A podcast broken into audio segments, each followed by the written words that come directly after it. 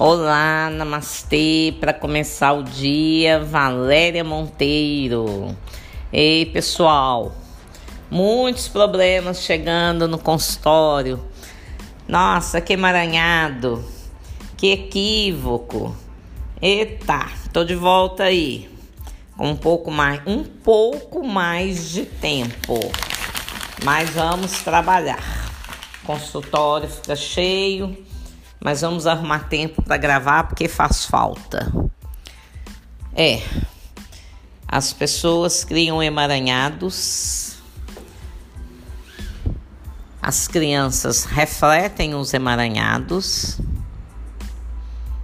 se sentem culpadas numa relação de casal, elas amam tanto os pais que elas querem consertar a situação do casal o que traz sérios problemas para as crianças. Então, o ideal é que os casais, os papais, né, os pais, né, o homem e a mulher daquela relação se resolvam, seja para o que der e vier, para seguir juntos ou não.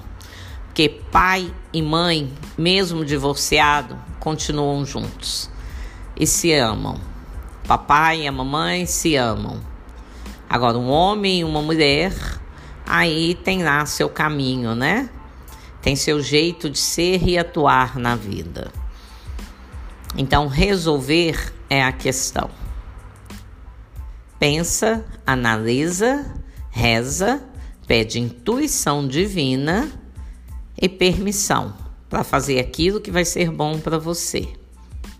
Isso é importante. Senão os conflitos chegam, a vida começa a dar sinal. A vida começa a te sacudir até você entender que o que está acontecendo não está sendo bom, não está trazendo um bom resultado. Então você precisa se posicionar. Isso é inteligência. Tem que usar de inteligência emocional.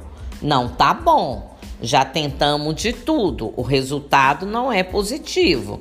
Então eu preciso me posicionar, né? As pessoas elas são muito diferentes são diferentes umas das outras. Então, não dá para a pessoa ser aquilo que você quer. Se há muitas, muitos bons resultados na relação, algumas coisas a gente até deixa para lá, né? Mas lutar, ah, eu vou lutar, vou lutar para dar certo. É, não tem que lutar, né? Não precisa lutar. Na luta você pode ficar de pé ou você pode cair. Então, você tem que estar com pessoas com as quais você vai aprender a lidar, com as quais você não vai procurar nem ter razão, você vai procurar só ser feliz, né? Tem jeito para para ser feliz, tem jeito para você modificar aquilo. É possível desenvolver, né, as qualidades de uma relação, né?